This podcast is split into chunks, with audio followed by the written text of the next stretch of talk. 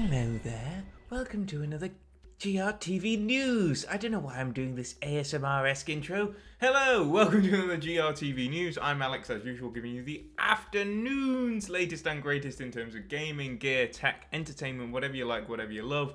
We've always got it here for your GRTV News, and of course, in the wider Gamereactor network. So, movie reviews, gaming reviews, gaming previews, exclusive content, much, much more always available to you wherever you get your game reactor from.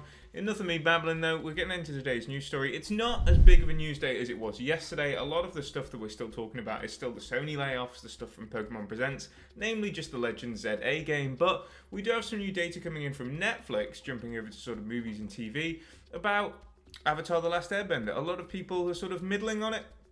I think it's fair to say a lot of fans aren't too happy with it. The critic results are mostly positive, but I think it's more people sort of being quite lukewarm. I was sort of in the similar boat, uh, if you've read the review on Gamereactor, wherever you get it from. Um, being sort of more optimistic, I'd say. I think the show is probably the best live action adaptation, and it seems that viewers are agreeing because in the first four days it has garnered 21.2 million viewers. That is a lot of people watching a TV show. This doesn't mean that they've watched the whole thing, by the way, this just means they've tuned in at some point. And that's a 15% increase from One Piece, which drew an impressive 18 million viewers in its first four days. Again, it's very, very impressive, these numbers that Netflix is putting out, and it shows that even if the content that they're making is still quite middling, I would still argue that Netflix, in terms of its own shows, has some of the weakest writing out there. The dialogue never really clicks. The shows are over explained to make them feel dumber than the original kids' cartoons that they're based on but still they can be entertaining and visually pleasing, and that's enough to draw people in.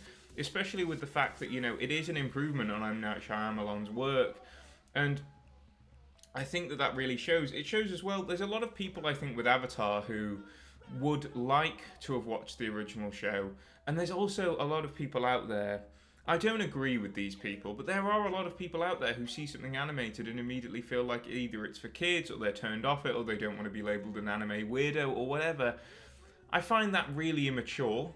If you really want to dig into film and uh, want to be a sort of like film TV guy, a critic or whatever, I feel like you need to accept all mediums equally. But uh, yeah, there are people out there who are like that. In any case, there's also some other data here on the non-English uh, TV series Ninja House, I believe. Uh, House of Ninjas, 4.5 million views. The most viewed movies, Mea Culpa, and The Abyss in non-English. I think The Abyss actually managed to get more viewers than Avatar, but it's a movie versus a TV show. A lot of people feel like they're making a commitment when they go to a TV show. Have you seen Avatar: The Last Airbender on Netflix? Have you seen the original? Which do you think is better? Do you like the live action version? Let me know all that and more as usual, and I'll see you in tomorrow's GRTV news video. But until then, goodbye.